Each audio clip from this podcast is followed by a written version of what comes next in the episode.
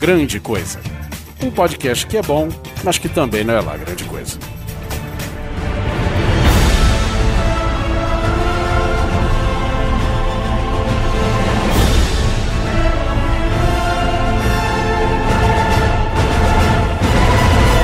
Olá, coisas e coisas, tudo bem com vocês? Aqui é o Guizão e nós estamos voltando para continuar a nossa retrospectiva do que interessa no cinema 2015. Ou seja, basicamente Star Wars, que foi o que faltou no último episódio. Bem-vindos a novembro e dezembro de 2015 eu acho que vocês vão gostar bastante de Star Wars. E James Bond, seus hereges. Ah é, tem James Bond também. É, tem esse cara aí também. Tem esse carinha aí também. O que aconteceu foi o seguinte, vou explicar para os ouvintes antes que eles falem, nossa, vocês dividiram só em novembro e dezembro, que besteira. Foi assim, nós nos programamos para falar um pouquinho sobre cada filme, Uhum. Né? E como a gente não sabe se programar um pouquinho para cada filme, o, o, episódio anterior já teve mais de duas horas e a gente nem terminou, vocês perceberam, né? Mas, quando a gente chegou em Star Wars. A coisa foi. Começou. Cara, eu não sei explicar o que aconteceu. Era tipo 3 horas da manhã. É, por aí. E aí a gente começou a falar, conversar sobre Star Wars. Não, e eu lembro que teve alguém que falou: não, termina logo que tá tarde. não adiantou. Só que a gente, também a gente não pode só falar porque a gente falou bastante de 007 também. Sim, a gente Então, falou. assim, a gente, a gente se empolgou no 007 já como se fosse uma prévia. Aí, quando chegou no Star Wars, a gente tacou foda-se, vamos falar disso daí direito. É, e como eu disse, se você não viu Star Wars, pretende ver e não gosta de spoilers, esse episódio talvez não seja o adequado para você. Exato. Você pode ouvir por sua conta e risco, o conteúdo ficou muito legal, mas talvez você deva esperar. Aliás, já vou até dar o um spoiler alert aqui, começa agora. Porque eu acho que quando a gente começa a falar de Star Wars, a primeira coisa é o principal spoiler do filme. Então, tá avisado, tá, gente? Esteja avisado que. Filha da puta!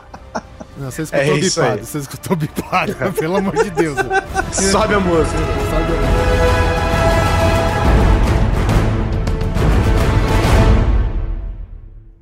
Twister. Head at I be Sonic, I can do it like it was a bionic. Part of my body enable me to get speed. Em novembro tivemos Como Sobreviver a um Ataque Zumbi, que é o Scout Guide to the Zombie Apocalypse, que eu não vi ainda, mas eu gosto de filme de zumbi, então provavelmente posso, eu vou ver. Posso traduzir? Eu vi e assisto o trailer que é mais engraçado, cara. Adolescentes, tetas e zumbis. Exatamente. É a fascinação de adolescentes por teta com uma história de zumbi no fundo. Ah, entendi. São os amados perdedores salvando a Terra. Eu assisti esse filme, achei mais um Sessão da Tarde, whatever. Foi legal. Não vou falar pra você que eu não gostei. Eu gostei, tem achei uma, interessante. Tá legal que tem uma velhinha zumbi e ela tá... Tem. Ela tá sem a dentadura, né? Ela não tem mais dente. é muito Vai ficar só a goiabinha. E ela, ela uma pega, sacada do filme. E ela pega a bunda do cara. E o cara fica, ai, socorro! É tá babando minha bunda. a bunda do cara sem dente, meu. Muito bom. E só, acabou. A, a Beres do filme é uma stripper. É, ela trabalha no bar, no lance de stripper, né? É garçonete ah, é do de stripper. Mas eu gostei. Sei lá, achei divertido. Eu passei uma hora e meia lá divertida. Vale um balde Legal. de pipoca, pronto. Vale um balde de pipoca. Obrigado, Ed. É isso mesmo. Teve também Jogos Vorazes, né? O último episódio, Jogos Vorazes. Não fui nem ver. É aquela coisa, eu não sou um fã de Jogos Vorazes, não li o livro, mas eu assisti o primeiro filme sem querer na Netflix. É, ah, vou esperar os dois aparecerem. Maneiro. Eu gostei, vou ver o segundo. Assisti o segundo, legal. Gostei. Vou ver o último. Cara, é o pior de todos. o filme mais esperado do ano. É o cacete, é o pior de todos, cara. Tem duas cenas de ação Como, maneira. Né? Como eles têm coragem de falar que é o filme mais esperado não, do é, ano? Não, Star cara. Wars, cara. Os caras esqueceram que ia ser Não, velho. Cara, eu, eu,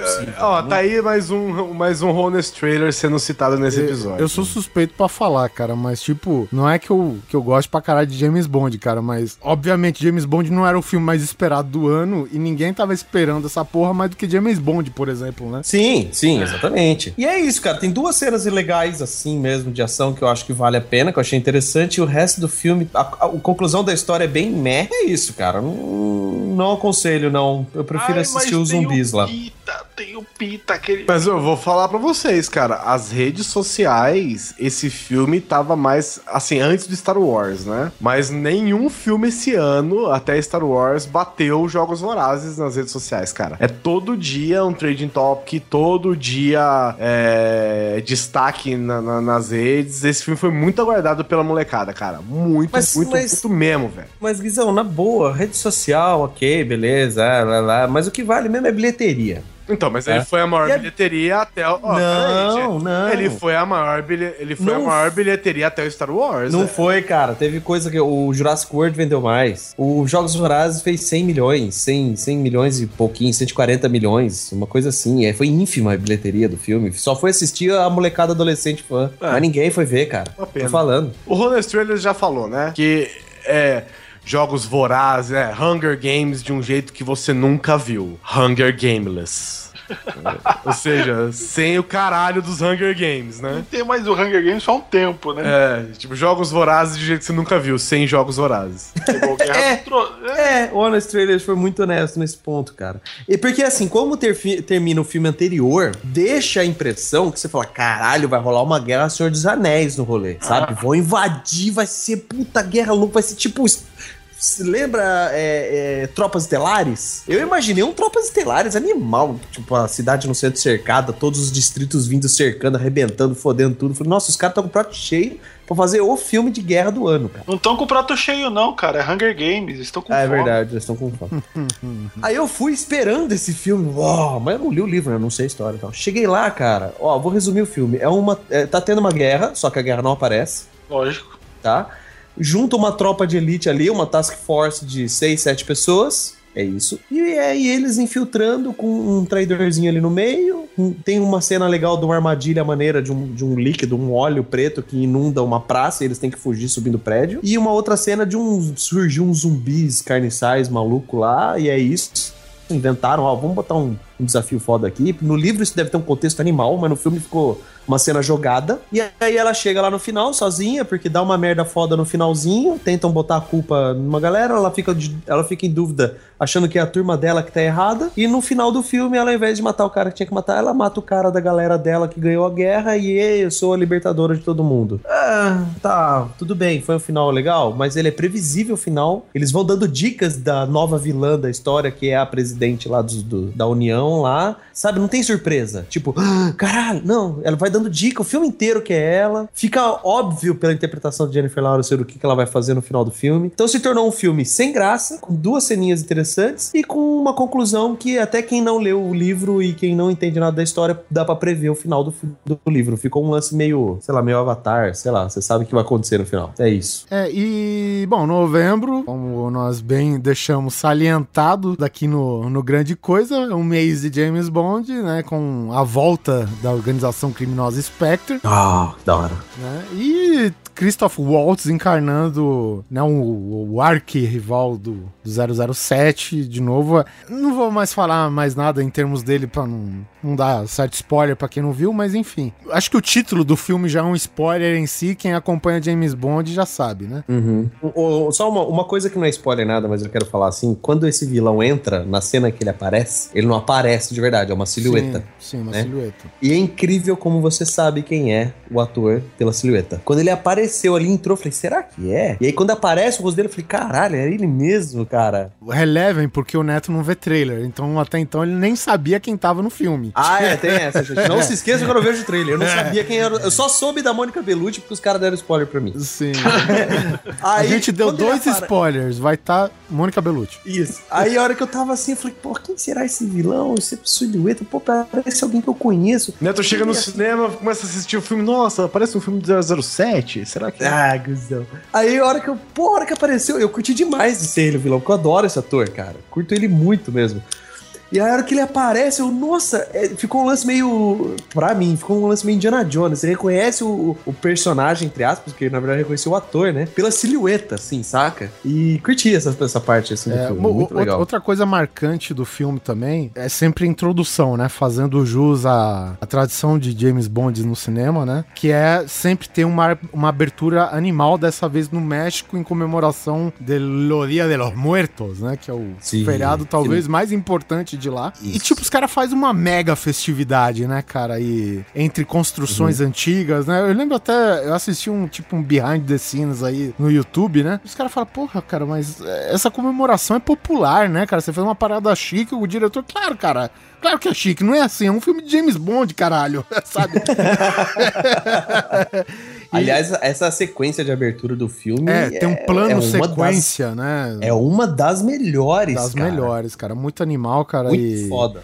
E, tipo, é, é- é aquele negócio que a gente viu no final do último filme, do Skyfall. Ele representa, né, bem no finalzinho, todos os elementos tradicionais do James Bond. E aqui eu acho que ele é legal, apesar de manter o mesmo diretor, o, o- o mesmo elenco, né? Com o Daniel Craig aí, cabeçando o elenco e tal. Ele é um, é um filme que ele entra mais nesse universo fantástico que o James Bond era, né? Na época do Sean Connery, na época do, do Roger Moore. Ele tem. Não é um filme, obviamente, não é um filme de comédia, que nem é do Roger Moore, né? Mas você logo. Você, Roger Moore é comédia infantil até, né?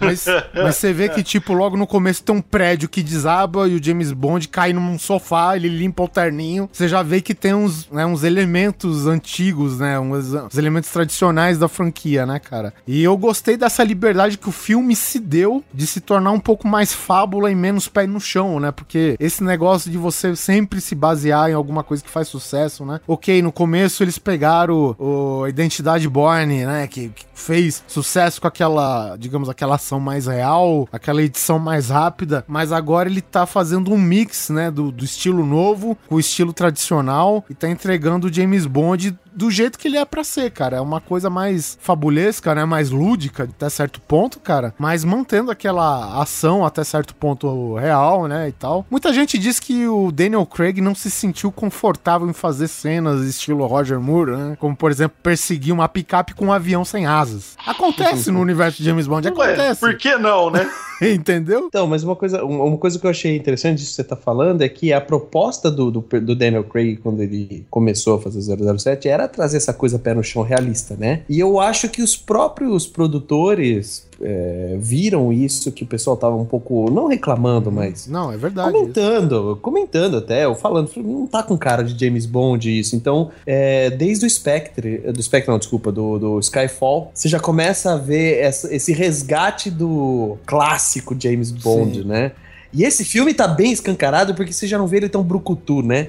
Ele tá bem vestido o filme inteiro, praticamente, sabe? Essas Então, coisas é. assim. O Skyfall, por exemplo, tem aquela cena da escavadeira no trem. Então, ele toma tiro dentro da escavadeira, ele pula a escavadeira, ele abre um buraco com a escavadeira no trem, ele pula ensanguentado, cansado, suado, ele abotou a manga e corre de É volta, verdade. entendeu? Ele tem aquela ação meio controlada do cara que ele sabe que tá no meio da loucura, mas pra ele aquilo lá é terça-feira, velho, sabe? Foda-se, eu vou continuar aqui. Não é um filme melhor que o Skyfall, na minha opinião. Não, eu também eu ia falar isso mesmo. Eu achei um filme divertido pra caralho, velho. Ele não deixa de ser divertido. E, e é lógico, cara, depois de quatro filmes, a gente já tem um agente mais, né? Aquele charme do James Bond, as mulheres e tal. Volta aqueles velhos elementos, cara. E, e eu. Ah, e, um- e uma coisa que eu tenho que dar muito crédito nesse filme é você pegar personagens que na franquia inteira, do- sabe, durante esses 50 anos, eles eram estáticos. A Money Penny tava na- como secretária sempre no escritório. O M tá sempre no escritório. Ah, o. Kill tá sempre no departamento Kill. E não, agora você utiliza esses personagens pra ação do filme também, cara. Sabe? É tipo como. Que nem os filmes, né? Quando fazem, tem o segundo diretor, que ele filma cenas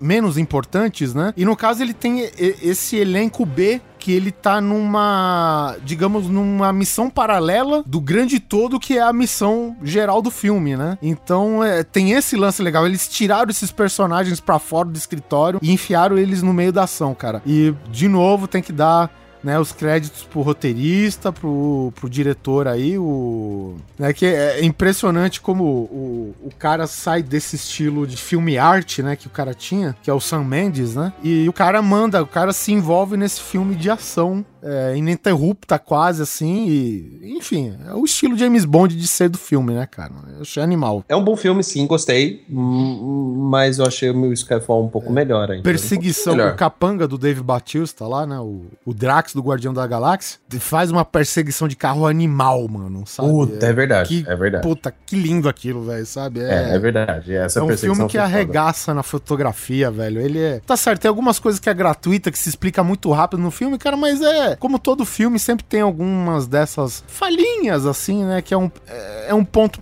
meio pra você acelerar a, a evolução do filme. É, cai um pouco, né, o tesão do filme né, nesse momento, assim. Mas ainda assim é um filme muito legal, cara. E, aí- e aí o pessoal diz, né, o Daniel Craig tá cansado pra caralho, né? Agora, e ele deu umas respostas meio torto pra galera, né? Que todo mundo perguntando quando que vai ser o próximo filme, não sei o que. Ele é, É mais ou verdade. menos que nem o Harrison Ford com Star Wars. O Harrison Ford, cara, ele tá de saco cheio de Star Wars, velho, entendeu? Ele tá velho também, né, E, coitado? e o Daniel Craig, cara, é a mesma coisa, cara. O Daniel Craig falou, cara, imagina você correr uma maratona de 40 quilômetros e tá um repórter lá te perguntando qual que vai ser a próxima prova que você vai correr. Não, cara, você quer saber da vitória, porra, tá ligado? É verdade, é verdade. Dá um tempo, né? Deixa descompressorizar essa parada e depois a gente volta, né? Então talvez ainda ele volte pra mais um filme, eu acho. Mas ele voltou pra mais um filme. O que é que a gente vai pra dezembro agora?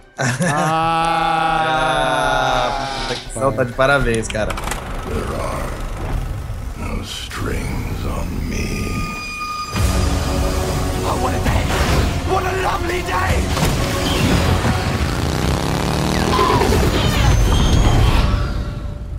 Chewie.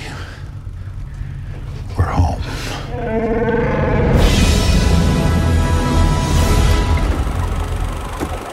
Bom, dezembro tivemos Bem Casado, Presente, Natal dos Cooper, Beira-Mar, No Coração do Mar, Horas da Justiça, Pegando Fogo. Pera, pera aí, é, antes da gente falar, eu tenho que falar que Coração do Mar é um filme bem legal também, cara. É- Você assistiu? assisti, cara. É- Eu, quero, eu quero ver a história de Mob Dick, né? Ou, baseada nessa não, é, é a história que o Herman Melvin se baseou pra escrever É, então, Mob Dick, né? Exatamente. Ah, isso muda muita O coisa. plot do filme é o seguinte, né? É, é um filme meio narrativo, digamos assim. O Herman Melville, ele tá retratado lá, ele é um personagem do filme. Ele vai atrás do de uma da dos sobreviventes do navio Essex, né, que acabou naufragando, e, e ele quer saber a história por trás, né, que o cara disse que uma baleia derrubou um navio caçador de baleia, então ninguém pôs muito crédito, né? Então ele conta essa história que não é fantástica, uma história fantástica que nem o conto do, do Mob Dick, né, que o cara ali pega a história real, dá aquela enfeitada, ele dá aquela aquele tom de, como dizer, aquela metáfora, né, pra Sobrenatural e o, o escambau é, e aquela metáfora, metáfora. pra ambição, né? Que, Uhum. que o, o, o Ahab contra a baleia, enfim. Mas aqui é um filme com o Chris Hemsworth, né? Que é o Thor. E ele é o segundo em comando do, do, do navio, né? E eles, cara, é um navio que parte, sei lá, fica por anos até em alto mar caçando baleia, porque na época o combustível do mundo naquela época é o óleo de baleia. Então, por isso né, era tão importante a caça da baleia naquela época. Até que eles param no estaleiro lá e tem um cara que perdeu um navio lá. Eles ouvem o conto que tem um canto do mundo lá que só tem baleia gigantesca, mas que tem uma filha da puta que caça navio lá. Aí os caras, não, esse cara tá falando merda, vamos lá, né? E no entanto que os caras foram lá e deu merda. É. Encontrar eu a fiquei muito- puta.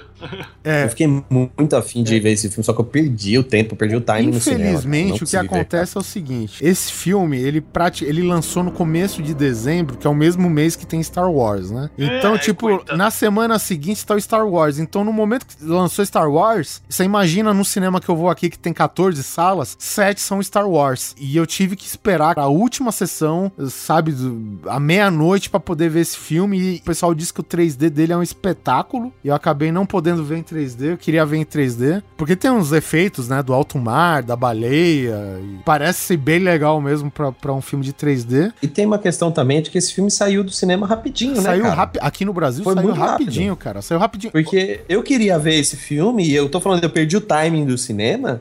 Foi exatamente isso. Eu tinha o quê? Dois finais de semana pra assistir esse filme, no máximo. O que eu achei estranho é o seguinte: você faz. a- o Cinemark, por exemplo, ele fez um puta. Sabe quando você coloca um mega cartaz no- na sala de cinema das próximas atrações? Aham. Eles colocaram uma alçada de, sei lá, de que tipo de material, da baleia em tamanho natural, na do cinema, mano.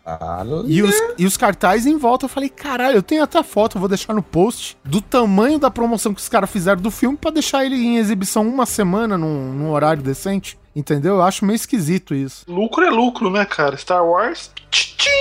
É, pois é, né, cara? Então ficou essa. E assim, é, o filme ele não é tão dramático quanto o conto do, do Mob Dick, mas é, o filme ele dá a deixa pro escritor que tá sendo retratado no filme de enfeitar com essas metáforas, né? Porque ele entendeu que, tipo, ok, a baleia foi lá, fudeu o cara, e, e, na verdade o, o pior que ele passou foi tentar sobreviver ao naufrágio de 90 dias no meio do mar perdido. Os caras comendo os mortos entre eles, essas coisas, né? Então, tipo, tipo, uh, pelo menos o que eu entendi do filme é que, tipo, no livro Mob Dick, a luta entre a baleia e o homem se estende, né? Ah, tá. E praticamente no filme conta o quê? A, a luta dos caras não é com a baleia, mas com a situação que gerou. Então ele esticou essa situação no livro, mas com, contra como um inimigo só, como se fosse a baleia. É claro que tem a metáfora da ambição, né? Quanto mais ambicioso você é, você mais se fode e tal. É, eu não vi o filme, mas assim, é verdade que tem uma cena, uma- um momento do filme em que o ator tem que perder peso, ele perde 40 Puta, quilos. cara, é animal. Não só o Chris Hemsworth, como o, o outro cara também que faz o, o capitão. Eu não vou lembrar o nome dele agora. Uhum. Quer dizer, eu vou lembrar sim. Peraí, peraí. Que é o Benjamin Walker. É o que fez o. Caralho, aquele filme doido lá do.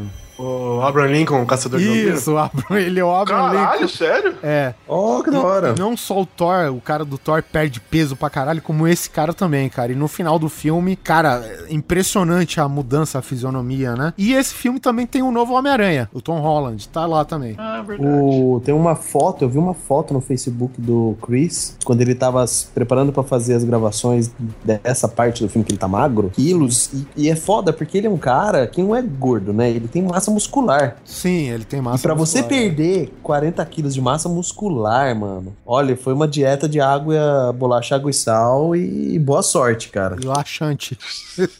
É, Porque trava, né? laxante. Muito diurético, mano. Foi foda. Parabéns pra ele, cara. Não sei se ficou bom, não sei se ele tem uma boa interpretação, mas ali se dedicou bem. Não, que fique claro aqui, não é aquele filme excelente, nota 10, o filme perfeito.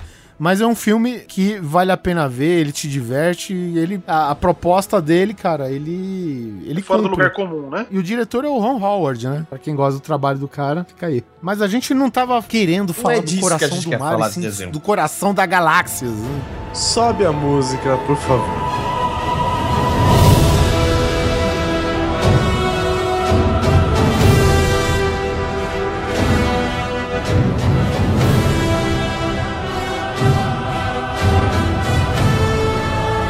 Mundo, né? Tivemos aí de janeiro a dezembro com uma única expectativa. De vida, um- um- uma única expectativa de vida. Esse que é o filme mais esperado do ano. Posso falar qual que é, Guizão? Não. Deixa eu falar. Não, Alvin você vai e os esquilos. É. Não? Isso, porra! Ah, Oliver. Ah, vamos embora, tchau. Quase isso. É um filme, assim, é uma franquia mais ou menos do mesmo tamanho que a porra do Star Wars, o Despertar da Força. Chupa um. caralho. Chupa um. Chupa Mundo. Eu acho que é a maior franquia do cinema. A força é essa, acordou. cara. a força acordou. Caras, que filme. Cara, eu não sei nem como começar, mas eu tenho um jeito de começar. Então você sabe como começar, porra. É, não, na verdade eu sei. é eu sei, lógico, eu- é há muito tempo atrás, numa galáxia distante. Exatamente. É. Obrigado, Guizão. Mas é assim, a... É, puta, cara, é assim, Ih, mutou. Olha lá, não aguentou. a primeira vez que eu vi foi na... eu tô passando... mal. A primeira vez que eu vi foi na pré-pré-estreia. Não, sabe... que Seguinte, outra? seguinte, peraí, peraí, é fã? ouvinte, ouvinte. Se você ainda tá aguardando pra assistir por qualquer outro meio Star Wars Despertar da Força e não pôde assistir no cinema, pule daqui pra frente, tá? Muito obrigado por ter ouvido, esse foi o Grande Coisa, nos vemos na próxima quinzena. Beijo no Isso coração. aí, tchau. Vai embora. Manda bala. Mas então é assim, é, quando eu fui assistir a primeira vez, que foi na pré-pré-estreia, foi uma sessão que rolou na quarta-feira, meia-noite. Cara, eu comprei esse, eu comprei esse ingresso acho que uns três meses antes. Foi de cosplay, que eu sei. Não fui, cara, eu não fui. Minha- A Débora foi. A, a, a, a Débora. É, é, não, eu, eu pintei ela de Darth Maul, ela fez uma Sith Lord e foi de Sith. Eu não fui. Hum, uma Lady Zabrak? É, ela foi de Lady Zabrak, mas eu pintei ela bonitinha. Pô, eu, com mó trampo, fiquei quase uma hora ali fazendo a maquiagem pra ela. O que que acontece? A primeira vez que eu vi, eu não saí é, totalmente pleno e satisfeito. Porque eu não gostei muito do vilão a primeira vez que eu vi. Não, não é um consenso geral, não, não é só o vilão. É também o fato. Eu, por exemplo, a exemplo do Neto, que eu, acompanho, é que nem eu falo. O Neto ele não assiste o trailer, nenhum trailer, né? Consequentemente, ele não assistiu de Star Wars também, que diga-se de passagem, foi um trailer muito bem feito porque não entregou nada, né? Sim. É, não, depois eu vi os trailers e realmente os trailers foram muito bem feitos, não entrega nada do Não filme. entrega nada e só gera mais expectativa, o que é bom. É, não, eu não Mas nada. o, o que me decepcionou, Neto, foi um pôster em que eu Hum. vi uma nova Estrela da Morte e isso me deu uma brochada. Eu falei, porra, cara, de novo. Isso, isso. E, e no pôster, não foi nem no trailer. No trailer, a princípio, eu não É. percebi essa Estrela da Morte. Mas é, no pôster, assim, eu fiquei meio, sabe, brochei um pouquinho, cara.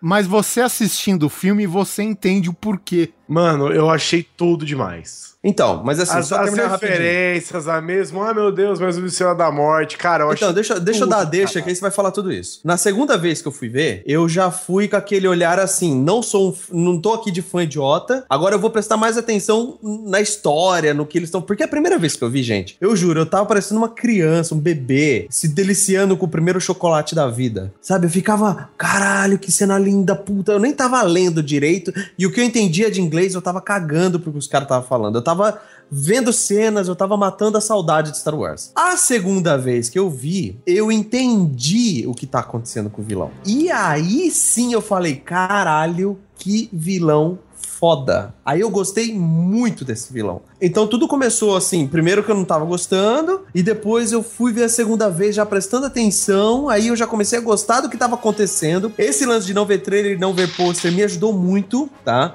Porque eu sou um desses tipos de fã meio bobo, que a cena da X-Wing voando, pra mim, foi chocante. Tem, tem uma cena em que o exército da Aliança tá chegando, o exército não, a frota da Aliança tá chegando, é uma frota de X-Wings voando, voando um voo raso em cima de um lago, cara. Que cena linda, velho. E aquilo pra mim me tirou o fôlego. E é uma cena que tá no trailer. A cena da Millennium um voo raso em cima de um lago, cara. Que cena linda, velho. E aquilo pra mim me tirou o fôlego. E é uma cena que tá no trailer. A cena da Millennium Falcon voando em Jakku, aquilo tá no trailer. E a hora que eu vi foi- foram, foram cenas que marcaram muito na minha cabeça. Eu vi no filme. Então, assim, eu fiquei feliz em não ver o trailer, apesar do trailer realmente não mostrar nada. Mas é nesse ponto de a cena em si, uma simples cena pra mim, eu já não queria, queria ver no filme, valeu já. Eu, eu- eu vou ser claro, porque eu sou contra do Neto fazer isso, pelo menos com Star Wars. O resto dos filmes ele que faça o que ele quiser. Porque Star Wars, cara, e- ele não é só o filme, ele é uma festa que acontece. É, é, e, isso é. E, e você, tipo, você não vendo trailer, deixando de ver pôster, cara, você tá fora da festa, entendeu? Cara, Star Wars é o antes, o durante e o depois, cara. Então Star Wars é Cara, tudo é isso, velho. assim, eu acho que você perdeu, tipo, na, na minha concepção, você perdeu, tipo, a, a- uma, uma chance de se emocionar a hora que você escuta Chewie e We Are Home É, num trailer. exato. É, Que não, aquilo é bem. um tapa na cara de todo Eu mundo. não me emocionei Voltamos, com filha da isso. puta, pá! Eu não me emocionei com isso no trailer, mas no filme eu chorei. Então, mas é porque você Porque não foi a primeira vez que eu vi. Não, Você eu, tudo bem, eu concordo, eu não participei da festa prévia. Ok, mas foi uma escolha minha. Não, eu falei, sim, não, óbvio. eu vou assistir o filme, eu não quero ver nada, não quero ver uma X-Wing, nada. Tanto que quando eu não sabia de nada, não vi esse pôster, então quando eu vi que tinha uma nova estrela, uma nova estrela da morte, eu surtei. Porque eu gostei, porque muita gente critica falando, ah, mesma história, mimimi, faltou criatividade. Não, esse filme é uma homenagem, é um resgate, é um, é um entre muitas aspas, um reboot da série pra na, na conquistar verdade, novas não é um pessoas. reboot, é uma reintrodução Isso. ao Star isso, Wars. Obrigado. Exatamente. Não só pra, pra galera das antigas, né? Quem viu os filmes. Eu, eu, originalmente tive a oportunidade de ver o Retorno de Jedi nos cinemas bem pequeno. Uhum. E, e- e depois só voltei a ver naquelas novas edições do Lucas, né? Que. que ele- Obrigado, viu, Lucas? É. Japa digital do Não, inferno. não. E, e eu vou te falar que isso é o que menos me incomoda. Eu Me, sei, me incomoda não, ele ter não enche trocado o Anakin no final do, do, do Retorno de Jedi. Isso Ah, é Isso imperdoável. me incomoda. Velho. Isso, é me incomoda. imperdoável. E sem sentido, né? Não tem porquê. Então, assim, eu só quero fechar dizendo isso, que é, na quarta vez que eu vi o filme, que foi Caralho, agora. É, des- desculpa, idiota sou eu. Eu, vi fui três, ontem- né? Eu vi três. Então, eu, na quarta vez que eu vi o filme, que realmente eu consegui. Não vou falar que eu entendi todos os detalhes, eu vi todas as nuances, não, mas aí sim eu fiquei mais fã ainda, não só do filme quanto do J.J. Abrams. Cara, foi sublime no que ele fez. Meu pai assistiu pela primeira vez um filme 3D na vida dele, cara. Ele não é um fãzão de Star Wars, ele só gosta, mas na hora que apareceu Star Wars, o cara deu gritos no- na sala de cinema, velho. Foi muito divertido assistir com meu pai. Ele dava gritos, ele tentava pegar o Star, o Star Destroyer, ele, ele assustava com o 3D, ele chegou a derrubar pipoca no chão, cara. Foi animal isso. e, e- então foi muito divertido ver tudo isso. Então eu posso falar pra vocês assim que é, não é o melhor filme do set. Tem. Não porque ele não é o melhor filme no sentido. Ah, blá, blá, não quero comparar, tá? Pra mim, todos os filmes são ótimos. É claro que a trilogia velha é o ícone, mas todos os filmes são ótimos. Mas eu também não quero ficar. É a mesma coisa que eu falar assim: qual a música do Iron Maiden que você mais gosta? Não. Eu gosto de todos e esse filme, na minha opinião, meu critério é fez jus à saga. É. Isso é o que eu acho mais importante. A gente tem que lembrar também, por exemplo, eu, eu fiquei meio incomodado, porque no filme ele tem uma série de grandes coincidências, né? E aí você pega os filmes originais e, e, por exemplo, se você descontar a trilogia nova, que explica grande coisa do que acontece né, no 4, 5, 6. Por exemplo, o- no, no episódio 4, o Luke ele, recebe, ele intercepta um androide com a mensagem enviada da irmã dele que ele não conhece, avisando pro mestre do pai dele que vive lá, entendeu? Ou seja, você des- desco- imagina pra geração que assistiu esse filme essas grandes coincidências, né? Mas aí eu penso, cara, Star Wars tem a tecnologia do, do hyperdrive, né? E, e a momento que você pode viajar anos-luz, a galáxia, cara, é- ela acaba virando um condado, digamos assim, né? Quintal, né? É, porque, porra, eu te- eu tenho que ir na casa do fulano, não sei quantos anos luz. Tu pega, aciona o hyperdrive e tu para lá, velho. Então, tipo, isso reduz drasticamente o nível de coincidências, ainda mais quem tá associado a uma batalha que tá acontecendo na galáxia, entendeu? Então, tipo, eu assistindo assim mais, eu comecei a aceitar essas coincidências de que a Rey tem a força, né, de maneira Uhum. nata, digamos assim. Eu gostei muito do fato dos caras explorarem um Stormtrooper, né, pra ser um personagem central. Isso, também. achei sensacional. É- e é um elemento novo e é bem original. Eu não digo nem pelo fato de ser, tipo, ah, de dar. O pessoal tá falando humanizar os Stormtroopers. Não, cara, eu achei original. Não, não, não é isso. Eu gostei porque quando começou essa coisa que eu vi que a câmera tava focando muito o Stormtrooper, eu falei, que legal, velho. Ele vai explorar uma coisa que não foi explorado ainda. Que é o que um Stormtrooper pode falar disso. No- essa foi a primeira vez. Quando eu vi que ele fazia parte do plot central do filme ainda, falei, mano, genial! Genial! Foi uma novidade no velho. É um novo no velho isso. É, e, e o lance que você falou do vilão, do Kylo Ren, é, eu acho legal é, dentro da franquia original, porque, tipo, desde então a gente sempre viu vilões muito prontos, né, cara? Você vê a trilogia original, tem o Darth Vader, ele tem o Imperador e tem o Moff Tarkin.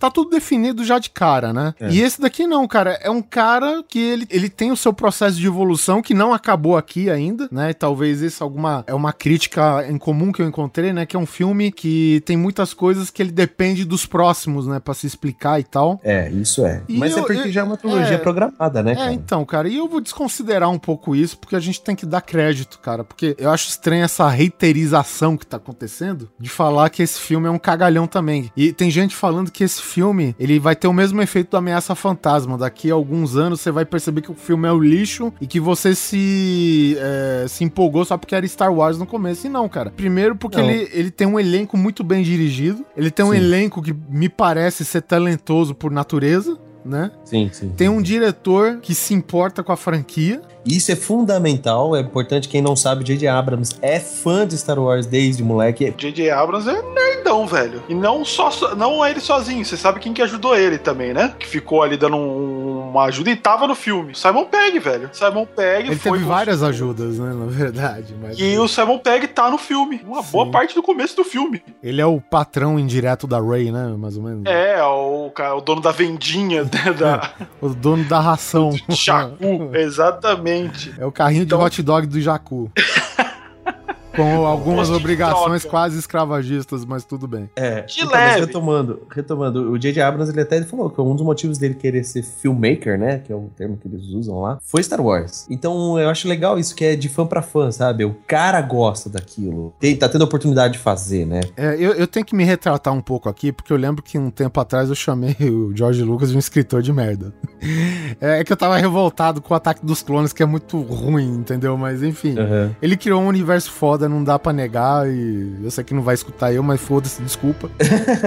e. Não, ele é um bom idealizador. Sim, um exatamente. escritor, sei lá eu, É- mas ele é um péssimo diretor. Posso É te isso. falar, ele é um bom conceitualizador, digamos assim. Ele faz conceitos muito fodas, entendeu? É, Ele e destruiu vendedor. alguns conceitos depois, mas enfim, ele né, perdeu assim, a mão. é, eu, eu posso falar que ele é, o que eu acho do Jorge Lucas é ele é muito, ele é tão bom quanto o Tarantino em, em juntar conceitos alheios a todos e transformar uma coisa vendável. É, Tá? ok. Que, que seja inteligente, mas ele é um merdinha, velho. Ele é limitado pra caralho. E aí, aqui nesse filme, ele. No começo ele tava meio como consultor e ele tinha até um roteiro escrito. Ah, mas você viu? você- eu acho que o pessoal percebeu pra onde que ia isso, né? Não, então, mas olha só, eu, eu não tiro o mérito do Lucas porque ele queria é, evoluir a história a Isso. partir do retorno do Jedi. Ele queria evoluir. Ele, ele queria, na verdade.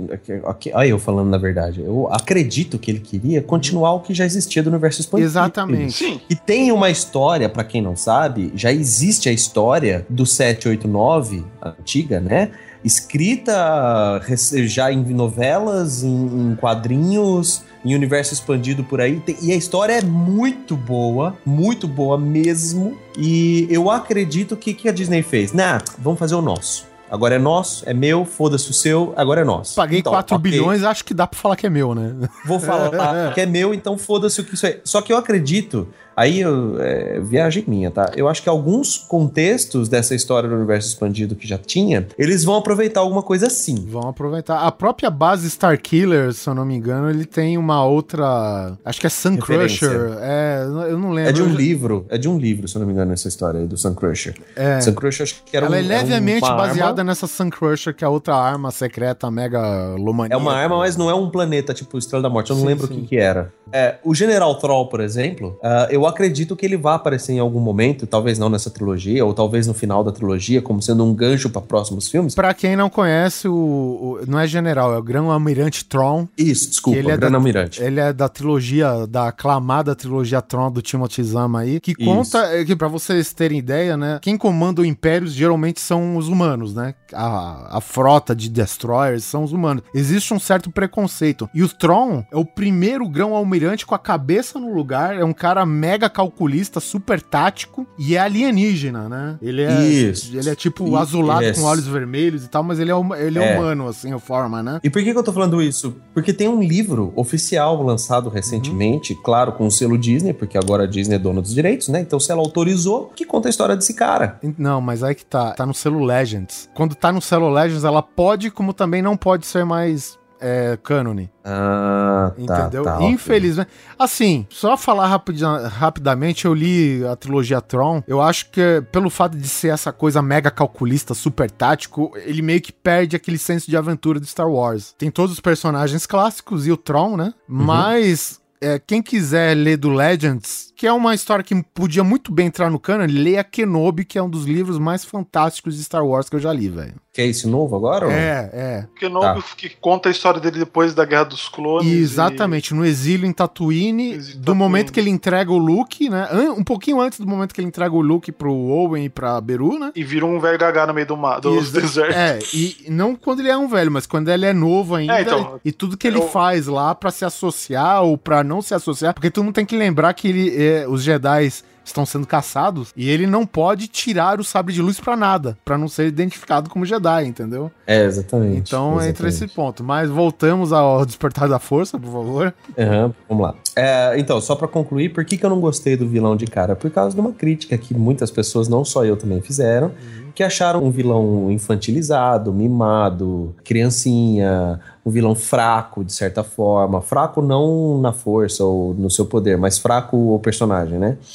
E eu saí do cinema no primeiro dia com esse sentimento, mas ainda assim com aquele lado do fã falando, não, tem alguma coisa aqui, cara, tem que ter alguma coisa aqui, saca? Quando eu assisti a segunda vez, eu comecei a desenvolver as minhas teorias pro filme pra eu, pra eu aceitar esse vilão. O filme ele é Né? muito bom nisso, cara. Cada um sai do- da sala do cinema com as suas teorias, cara. Isso é foda. Exato, exato. E então, assim, eu, eu quero ir direto pro vilão, que foi a única coisa que realmente me incomodou. O resto, pra mim, foi sensacional, né? Depois a gente só vai elogiar. Então, ah, na verdade, eu não tô nem falando mal. Eu gostei no final das contas. Então, o que, que eu entendi ali? Eu entendi que aquele, aquele vilão é isso que o Oliver falou. Ele não é um vilão construído pronto. Ele é um vilão que tá totalmente em construção. Ele é uma criança sendo formada. E eu só percebi isso numa fala que o Snow fa- faz no segundo, na segunda vez que eu assisti, que ele fala assim. No finalzinho do filme, resgate o Kyle, porque agora eu vou concluir o treinamento dele, entendeu? Então, quer dizer, ficou escancarado no filme, eu nem tinha notado isso, que ele não está ali completo, ele tá, assim, disputando o lugar dele na primeira ordem, tanto que ele compete de igual para igual para aquele general moleque, porque eu não gostei daquele, do fato daquele general ser novo. Então, o- o- esse grande vilão, ele acaba deixando claro que esse, que esse jovem não tá completo, né?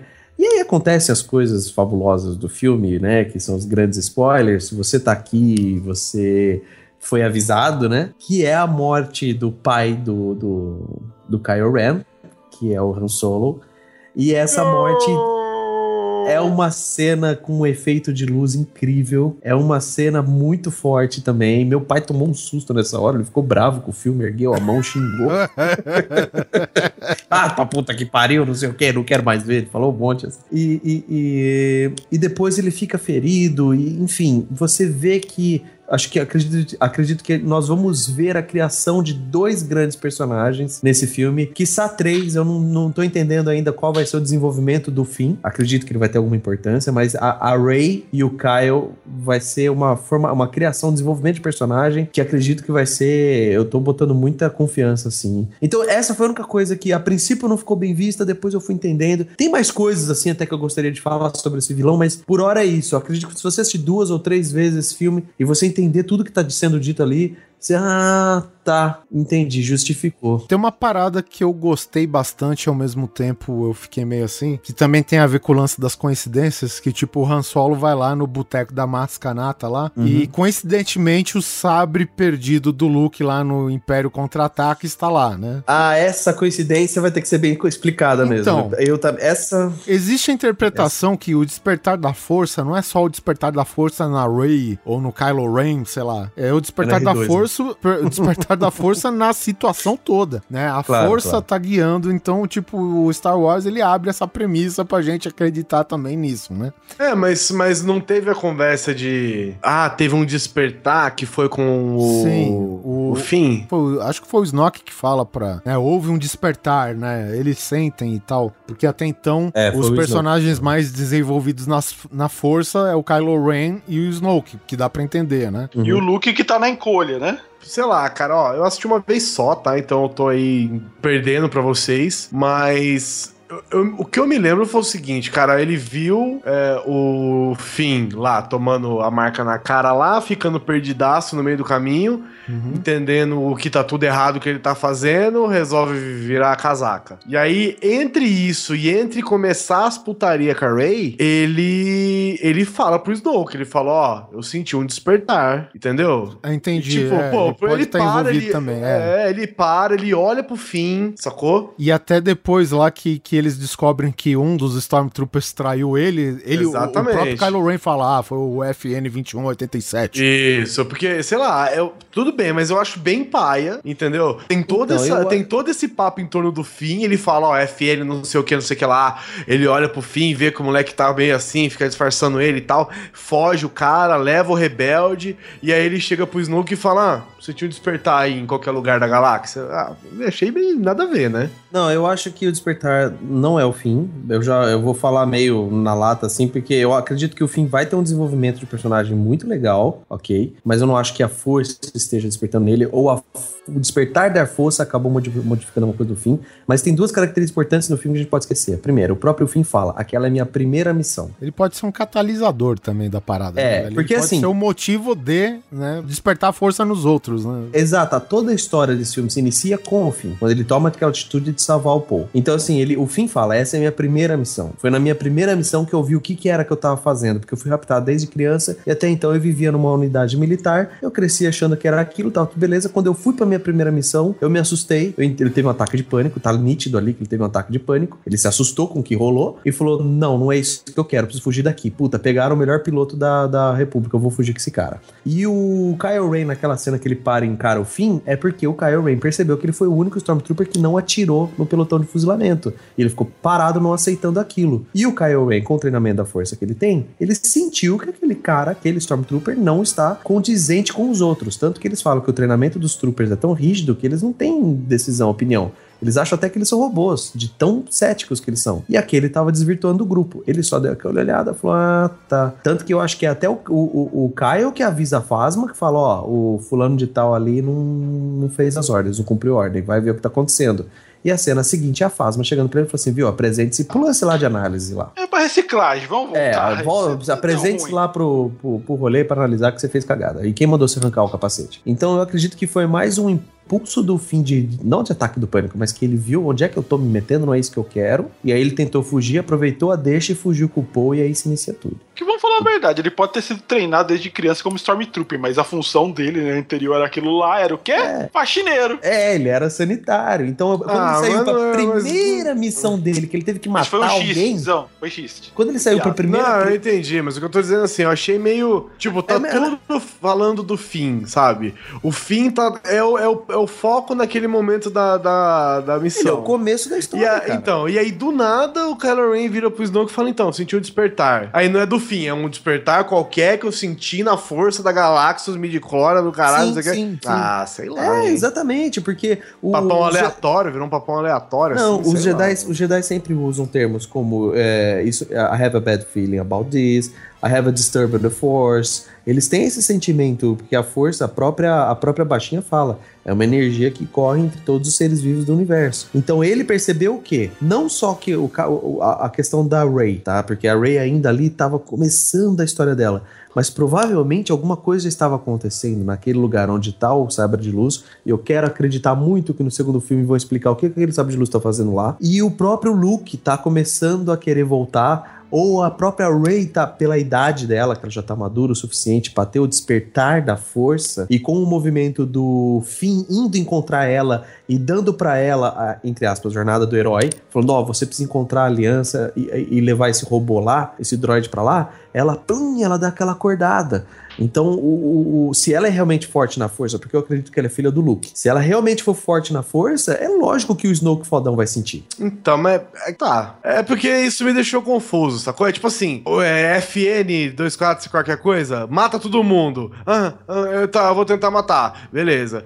Aí não mata. Aí eu fico de olho no cara. Aí o cara foge. Aí quem fugiu? FN 24 E ah, beleza. Aí ele vai conversar com o chefão. Estou sentindo que temos um traidor. Quem? O FN? Não, não. Tô sentindo um traidor. Aí em algum lugar no mundo alguém vai trair alguém, sabe? Sabe aquela cólica? Assim, É, sei lá, velho. Eu achei que ficou. coliquinha. Tô, tô Eu- achando que vai dar ruim. É. Ah, eu tô sentindo meio estranho, entendeu? Eu falo, ué, mas. mas- Mal-estar, sabe? Um aperto. então, você tem certeza que não é o, o, o Stormtrooper que não fez a sua ordem e fugiu com o piloto rebelde? N- ah, pode ser, mas acho que não. Eu tô sentindo assim no ar, sabe? Um negócio no Inclusive ar. com o piloto rebelde que você arrancou a informação É. que ficou o robô pra trás do planeta que acabou de sair. É, pois é. Não, é, pode ser, mas acho que não. Eu tô só sentindo um negócio aqui. Pode ser gases também. Eu tô né? com a orelha meio quente, o pessoal tá falando, sabe? Pode ser Sei gases. Eu acho que é lá, alguma coisa que eu comi aqui, aquele leite azul deve ter caído mal, né? Não, eu não tô dizendo que o despertar. Assim, ó, em nenhum momento eles falam que eu senti a força despertar, né? Eles sentem o, despertar. Snoke, o Snoke fala. Despertar da força? Sim, eu senti um despertar da força. Mas É, é, o que eu tô um falando. detalhe. Não precisa ser necessariamente em algum personagem a força se manifestar. Isso, é a força. a força, a situação em geral. Eu achei meio narrativamente, já que vocês estão falando desse jeito, é porque eu não lembro o filme como vocês estão lembrando, né? Eu assisti uma vez só, já falei aqui. Hum, entendeu? Eu acho que o Ed sacou o que eu tô querendo dizer, entendeu? Tipo assim, ó. Entendi. Ah, Talvez se você assistir a segunda vez, você pega mais isso que a gente tá querendo É, falar. tipo assim, talvez. uh, Que sei lá, você você, você tem um cara que trabalha pra você. E aí toda vez é, que você vai no, sei lá, na loja, o cara trabalha na sua loja. Aí toda vez você vê que tá faltando um, um, sei lá, um equipamento. Estão roubando. Aí é o Aí o despertar cara rouba dúvida. um. Não, aí o cara rouba um. O cara rouba outro, o cara rouba um terceiro equipamento, e aí você vê o cara na câmera de segurança e você vai falar pro seu chefe: Olha, estão nos roubando. Eu acho. Ah, é o Marcelo que eu peguei na câmera de segurança? Não, não é. Apesar de eu ter visto tudo, essas coisas aqui, eu tô achando que não. Tô achando que alguém tá sendo roubado no planeta, entendeu? É, isso pode ser explicado no próximo filme. É, não se esqueça do fato que o filme começa falando que estão procurando o Luke. Aquela invasão é porque a primeira ordem já tá no encalço do Luke, não é de hoje. Então talvez a- essa, essa, essa procura, e dá pra ficar nítido no filme que a procura tá próxima, porque só falta aquele trecho do mapa pra primeira ordem. Talvez deve até rolar um lance assim, tipo, o próprio Luke pode estar percebendo que ele tá pra ser descoberto e ele já tá entrando na- naquela grande dúvida. Eu acho que eu preciso entrar em ação, eu preciso fazer alguma coisa. Se a primeira ordem me achar, eu tô fudido. É, na, na verdade, assim, o sumiço do Luke só justifica pra mim se ele realmente tá esperando a força despertar depois da merda que deu do Kylo Ren ter dizimado a Ordem Jedi que ele tava formando do zero, pelo que eu entendi. Posso perguntar uma coisa? A gente fala que o Kylo Ren dizimou a, a, a nova escola Jedi do Luke. Em- Não, em não é que- bem assim. É, então, isso que eu quero perguntar. Em que parte do filme que eles falam isso? Porque Não, é assim. o que eu tenho... Sabe, sabe naquele falar. momento em que a Ray pega no, no sabre e ela tem as visões? Parece que ela pega, sai, sei.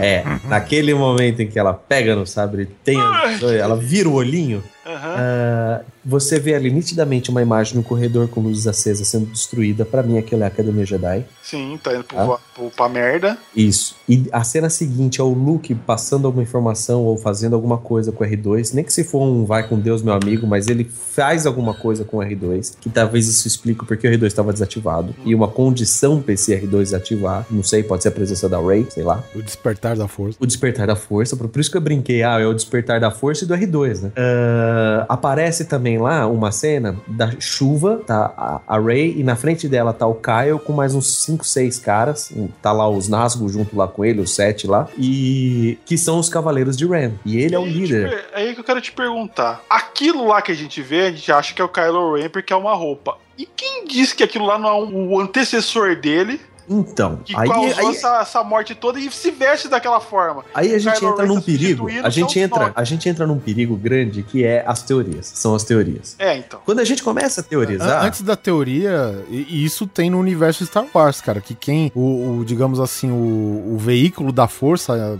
na pessoa, ela pode ter visões do futuro. Isso tá comprovado com o Luke Skywalker, que pressentiu o, Sim, o Han Solo sim. e a Leia entrando na merda lá na Cidade das Nuvens, lá em Bespin, né? sim. E também até na trilogia merda do Lucas, lá onde o Anakin eh, tem pesadelo com a Padmé morrendo, entendeu? Exatamente. Não, É, mas o que eu quero falar, o que eu quero falar das teorias é o seguinte, tem que tomar cuidado em falar em das nossas teorias, porque a gente pode acertar ou errar e se acerta é spoiler, se erra é frustrante. Então o que acontece? Realmente E, você tá ó, certo, Ed. Eu já falei. Para de ficar tentando acertar as teorias do Star Wars que vai acabar igual Lost.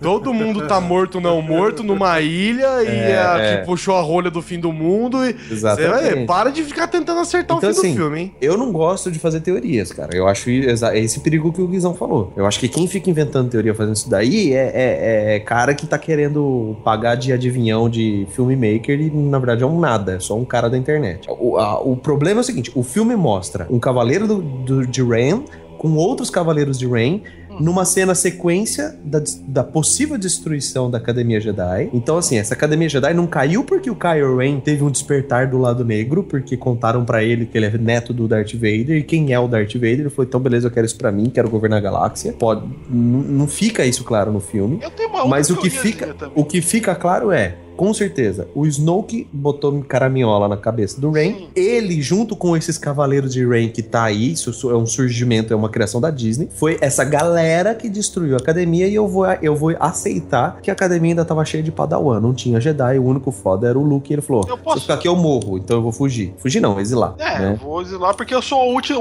único Jedi que tá sobrando nessa porra, né? É, porque o que você falou faz sentido. Às vezes aquele cara da visão não é nem o Kyle, pode ser o Snoke. Pode ser o Snoke. Por que É. não? Pode que Mas não. o- e, e lutou com o Luke e tá daquele jeito depois, né? Tal. Isso, faz um sentido, cara. Ou Eu- não Eu também. ainda acho que o Kylo Ren trabalha pros rebeldes secretamente. O que eu acho é, o seguinte, ó, não, deixa eu só falar minha. Porque minha- se ele quer continuar o que o Darth Vader começou, que caralho o Darth Vader começou? Não foi a destruir o Império, Só- porra? e só dando uma quantidade no- nesse pensamento que surgiu na internet aí, que né, surgiu na, Ah, não não, não vamos assumir a autoria, porque não foi da gente. Ele não mataria o pai se fosse assim, Guizão, sei lá. Mataria o pai se matar o pai dependesse que ele continuasse. É, então Ah, eu queria sei. chegar. Cara, ele é um radical extremo, os meios justificam o fim. Exatamente. Se ele precisasse disso pra manter a, a confiança do Snoke, ele faria. É, faria. Porque o Snoke manda ele matar o pai dele. Se ele arrega na hora, fodeu. Isso que é o foda, o Snoke não manda nada. Ele, ele duvida dele que é o pior. Que ele fala assim: vamos ver, você, o Han Solo tá vindo aí. Você vai ter coragem de fazer o que você precisa fazer? É, e o fato dele ter matado Hum. o pai, o Han Solo, funciona tanto dele querer e ficar pro mal mesmo, como ele ser um agente secreto da. Funciona pros dois lados. Funciona tanto pros dois, é. Ué, faz, não tem o que reclamar. ó, Funciona, mas eu acho teoria- muito difícil isso. Então, eu acho que a Disney não dessa- toparia isso. A Disney não faria. Ah, velho, não sei. Sei Eu lá. Sabe que por quê, gostei Neto? da minha. Ó, peraí, deixa eu falar essa teoria que eu acrescentei com um pouco da minha cabeça, né? O- o- a teoria é só isso aqui. E se o Kylo Ren trabalha pros rebeldes secretamente? É só isso. É uma possibilidade. Pois é. É uma Só que, rebelião ó, velada, só ele tá envolvido. Pois é, o, o que que eu adicionei da minha cabeça? As coisas que eu vi durante o filme, sacou? Porque ele chega lá pro vô dele e fala: Vovô, eu vou terminar o que você começou. Que foi matar o imperador e começar a arregaçar o império. Porque se arrependeu, ficou do bem. E ele tem aquele conflito de que ele tem a luz dentro dele. E, e, na Sacou? verdade, teoricamente, o que atenta a gente é o lado errado. Não- Exatamente. Porque você manter um caminho justo de retidão é o difícil, porque você faz isso, esperamos, né, que a, a nossa meta é fazer isso, porque é moralmente certo fazer. É, é mais ou menos isso, cara. E o cara, ele é atentado pelo lado da luz, entendeu? Então, não Então ele, ele- então, ele não é atentado pelo lado da luz, sacou? O lado da luz é mais forte, você tá sacando? Ele, ele é mais forte no lado da luz. Então, ele precisa manter o lado negro pra não dar desconfiança pro Snoke e pra galera do Império. Sacou? Da Ah. First Order. E aí, por isso que ele fica. Me ajuda porque a luz tá forte em mim, ou eu sinto muito, muita luz e não sei o quê. E ele tem que renegar. Porque você não renega a luz, você abraça o lado negro, né? E você tem que renegar a luz. Quando você é um cavaleiro Jedi, te machuca, velho. Dói. Eu posso, posso E dar- ele sofre por causa disso. Ele, pera aí, Ed, deixa eu falar Ah, ele sofre de ter que esconder a luz nele e ter que fazer o que é o errado, que é matar negro, que é fazer a porra toda que o lado negro obriga ele a fazer. Eu, eu acho Sacou? que fica muito à toa. Tipo, a força tenta seduzir ele pro lado da luz. É meio, sei lá. Teve gente que falou: não, você tem que aceitar que a força seduz pros dois lados. É o balanço. É, é- Não, é o equilíbrio não. que a força Olha, quer Não é manter. isso que eu tô dizendo. Não, ele não tá sendo seduzido pelo lado da luz. É, vo- é você ser um agente duplo. Você tem a luz dentro de você, só que você precisa usar o lado negro, que não é o seu lado. Você tem que usar o lado negro pra poder fazer parte dessa merda, porque Jedi não vai fazer parte dessa merda. Então você tem que usar o lado negro. Só que quando você tem a luz em você e você precisa do lado negro, te arrebenta, sacou? Você tá sendo arrebentado porque vai contra os seus, vai contra a sua ideologia, vai contra a- a- o seu instinto natural de Jedi. Então é por isso que ele sente essa dor que ele fica falando. A- ou, ou- seja, a luz tá nele, sacou? A luz eu digo assim, né? Não é a magia, tá? O lado, o lado da luz, né? Resta saber, Guizão, se algum dia ele teve contato direto com o Snoke, porque se ele é realmente um agente rebelde, por ele sozinho, sem revelar mais ninguém, ele já teria a chance de ter matado o cara, ou, né? Enfim, é- essa é a minha dúvida. Se, se essa teoria for verdade. é. Então, mas eu não sei se ele é sozinho. Às vezes ele tá junto com a Leia, tá junto com os caras lá. Eu não sei, eu não sei. E aí, ó, a hora que ele vai matar o Han Solo, ele chega, ele não se aguenta, velho. Ele vira pro pai dele e fala: Pai, eu não aguento mais essa dor. Sacou? Que é o quê? É eu não aguento mais ter que fingir que eu sou do lado negro, cara. Porque isso tá me matando, entendeu? Eu não aguento mais essa dor. Tá me matando ser do, ter que fazer. né? É a teoria, né, gente? Não tô dizendo nada. Tá me matando eu ter que ser do lado negro. Porque eu não sou do lado negro. Isso tá me matando. E eu tenho que fazer um negócio que eu não sei se eu consigo fazer. E o pai dele já imaginando que seria matar ele ou não, ele fala: Filho, faz o que você tiver que fazer. E ele fala: Obrigado, pai. E aí ele lá com aquela cara de bunda dele lá e enfia o sabre no, no, no Han Solo e acabou, sacou? É por isso que, pra, cara, pra mim essa é a teoria do. É, pra mim esse é o filme, velho. Posso estar totalmente errado, não importa se eu tiver errado. Mas, cara, isso pra mim ele faz muito sentido.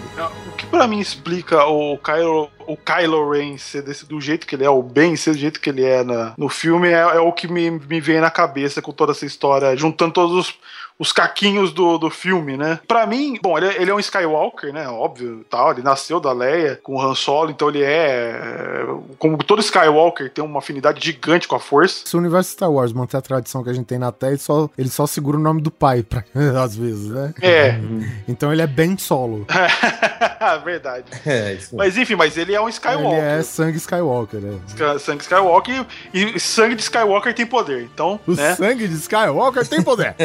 Tem poder. Isso, velho. E aí o que foi? O Luke, tipo, lógico, tá tentando reformar, tentou reformar a Ordem Jedi, criou e levou, lógico, o pequeno Ben pra ser treinado. Nesse meio tempo, a gente não, eu não sei como se a se a se a Rey, ela é filha do Luke, whatever. Pra mim, a Rey pode ser o novo foco da força, o novo foco milagroso da força, como o Anakin era pra ter sido. É, eu tô Entendeu? torcendo pra, pra ela de algum jeito, sei lá como que eles vão explicar isso, mas eu tô torcendo pra ela ser irmão do Kylo Ren, velho. Pra que aí pelo menos a trilogia Tron pode ser considerada aquela Legends, mas pode fazer parte do cânone, entendeu? Porque a Leia no Legends, ela tá grávida de gêmeos, né? Uhum. Mas aí, aí é o seguinte, o Luke encontra essa, essa menina aí, que parece ser de novo o famoso despertar da força, que tipo seria como se for o Anakin, que é o negócio que é trazer balanço, o caralho a quatro.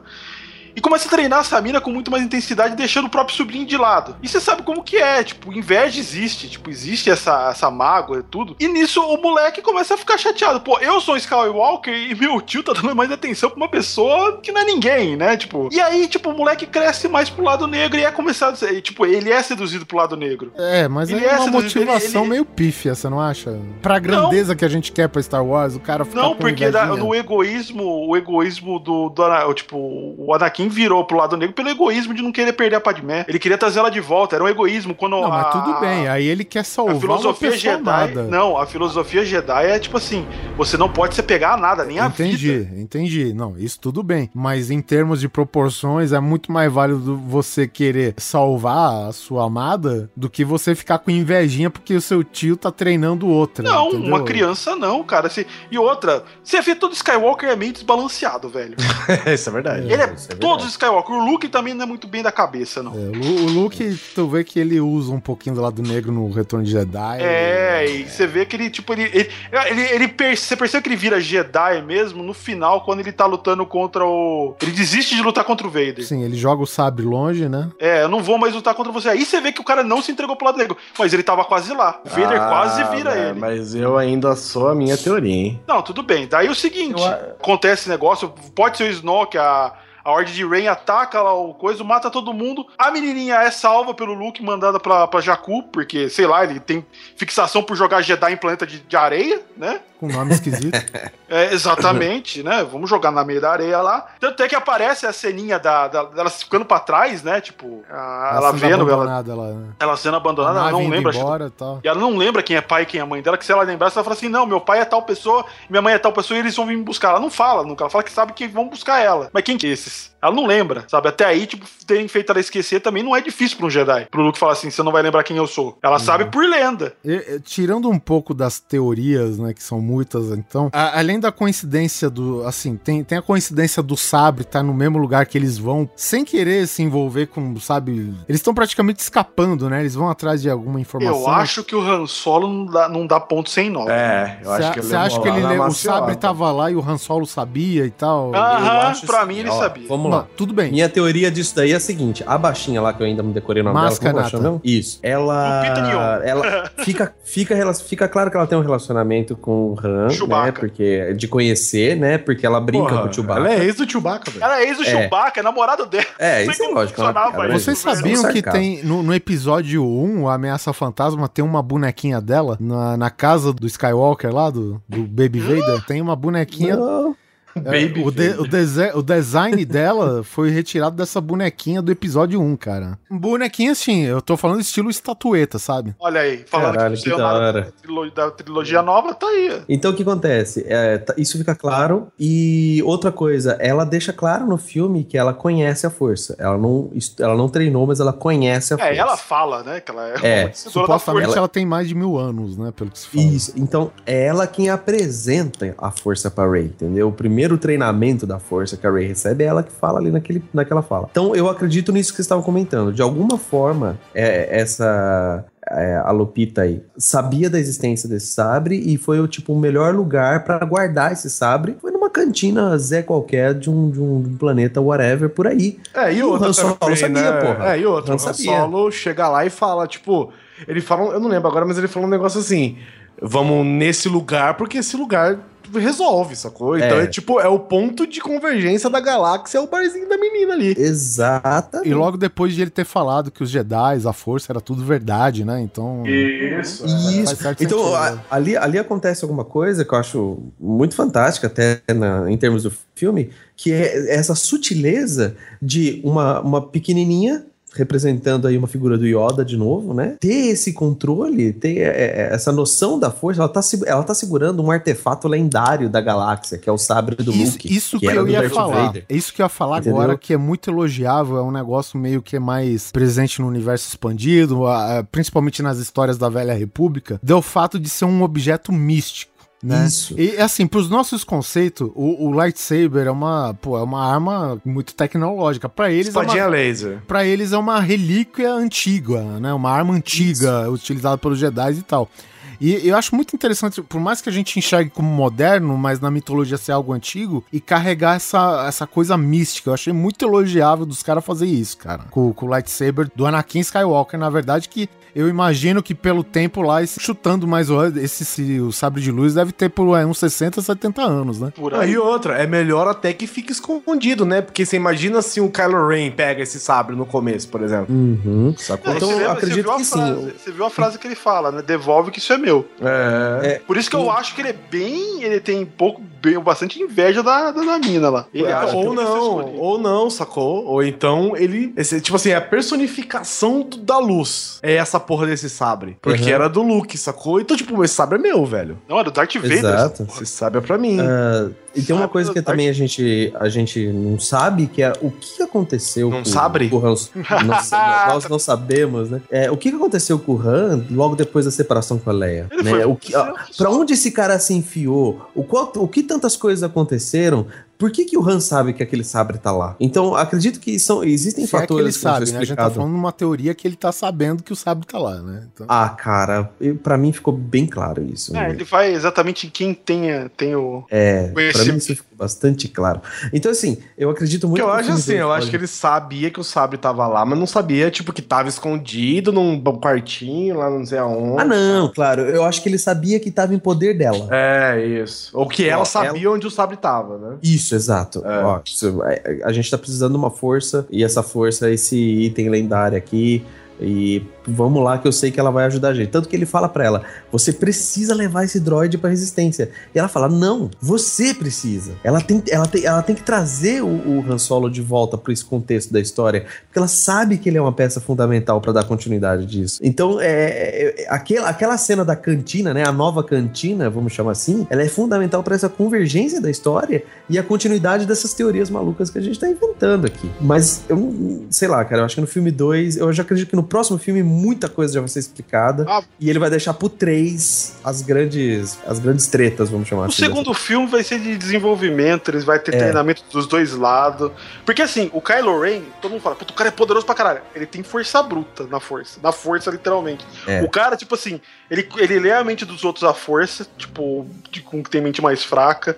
O bicho consegue parar um blaster no ar, coisa que o Darth Vader não fazia. Velho, a hora que ele, a hora que ele brecou aquele blaster, eu tive que buscar meu do outro lado da sala do cinema. Não, tudo bem. Assim, o que acontece é o seguinte: o Darth Vader não fazia ou não se tinha tecnologia pra representar o, o Darth Vader parando o sabre? Porque ele para o tiro do Han Solo na mão. Na mão. Mas assim, pra mim É. ele não fazia. Mas eu acho que ele, quando ele faz esse lance da mão, de parar o, o, o blaster na mão, é porque era o que dava pra fazer. Você coloca um dispositivo que gera faísca, beleza. Hoje não, você para um blaster, o raio tremendo, parando no ar, querendo ir, mas o. A força do. Né, o lado sombrio do, do Kylo Ren não deixando, então, tipo, beleza. Kylo Ren, Não, é, mas assim, e, ele fa- é, e o- ele faz isso deixando stand-by, né, cara? ele tem um. não, ele tem um parei. controle da força Não, o, que, o, que o, o que o Darth Vader faz, dá pra se entender que ele, tipo, parou o blaster no reflexo. Mas É. não que ele segurou o laser do blaster. Ele parou, em vez de ir pra- na cara dele, parou na mão dele e foi Então. absorvido pela mão robô, qualquer porra assim. Isso, é Entendeu? assim, Isso até É. explica mais ou menos.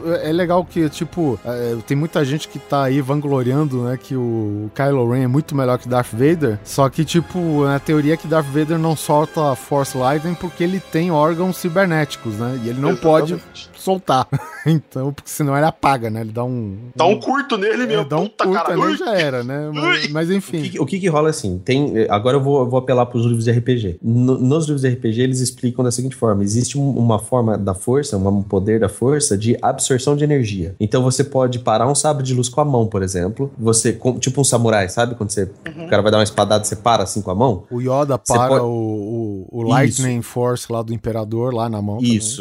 Então você pode parar um sabre de luz, você pode parar um Lightning Force, você pode parar energia mesmo elétrica, você pode parar um tiro de blaster, mas não é parar. Você vai absorver aquela energia. Isso, isso. Você não para, você absorve. O que o Kylo Ren faz, ele para no ar, no meio do caminho, Mano, ele breca, de blaster. Não, ele breca laser. Mano, isso Não, não é é, muito isso. épico. Nunca Ele- vi isso na história no fez- universo expandido de Star Wars. fez isso e travou o Podemer ao mesmo tempo, Pera. né? Tipo, Que o, o, o Luke Skywalker, ele dobrou o raio pra entrar no buraquinho da Estrela da Nova. da- Não. é. Ele, ele faz curva. Não faz dobrou. curva. Faz não curva dobrou, sim. Não pode assistir. Dobrou. Não dobrou, sabe por quê? Eu assisti esses dias. Antes. Ele faz antes, Calma. É porque o Lucas. É porque o George Lucas não sabe desenhar míssil. É por isso. Mas não é porque míssil, é blaster. hora. Presta atenção. A hora que eles estão passando lá, que estão passando os- o, o, o esquema lá da nave, certo? Eles mostram jogando o bagulho como se fosse um, um- um desenho de bomba, sacou? Então aquilo, pra mim, aquilo não é um blaster. Aquilo ali é um míssil. bomba. Pra, mim, é. pra mim é, É um míssil. blaster curvo, velho. Não é, é míssil. Não é. Wagner. Não é um míssil. blaster. É míssil porque a- as X-Wing, é, elas são equipadas por, com quatro mísseis desses de, de grossos assim. pra mim é Dorgas. Não faz sentido ele fazer aquela curva, mas é míssil. Claro que faz, é a força, caralho. A força. Então, Tá Bom, lá o. Obi-Wan falando. não é blaster. The Force. Então, assim, o cara parar um tiro de blaster no ar, e não é qualquer blaster, viu? Ele tá usando uma sniper ali. Não é um. Não, um e outra, cara, meu, cara, eu, eu, eu- sem brincadeira, eu tive que buscar meu projetor, cara. Eu falei, ô amigo, você tá com meu aí, o cara tá aqui e tal. Eu acho que o Kylo Ren deslocou meu Mano, cu a hora, que ele, a hora que ele parou o blaster, velho, e você vê que o tiro do blaster, ele não é assim. É porque é foda, né? Porque quando sai de George Lucas, o bagulho melhora automaticamente, né? Ele para o tiro do blaster, e o tiro do blaster não é aquele fecho de laser bonito. É um- uma mancha de energia. Pão, né? É, um cuspe, um Hadouken de É. energia que tá sendo brecado. Então você vê que o E a- negócio, o negócio também não congelou no ar. E o barulho de Sacou? estática. Pois é, o negócio tá a mil por hora, com, sei lá, 100 toneladas de força pra dar no peito de alguém, sendo parada no ar, sacou? Então ele, ele breca o negócio com a mão e o negócio fica. Que tá louco pra explodir na cara de alguém, sacou?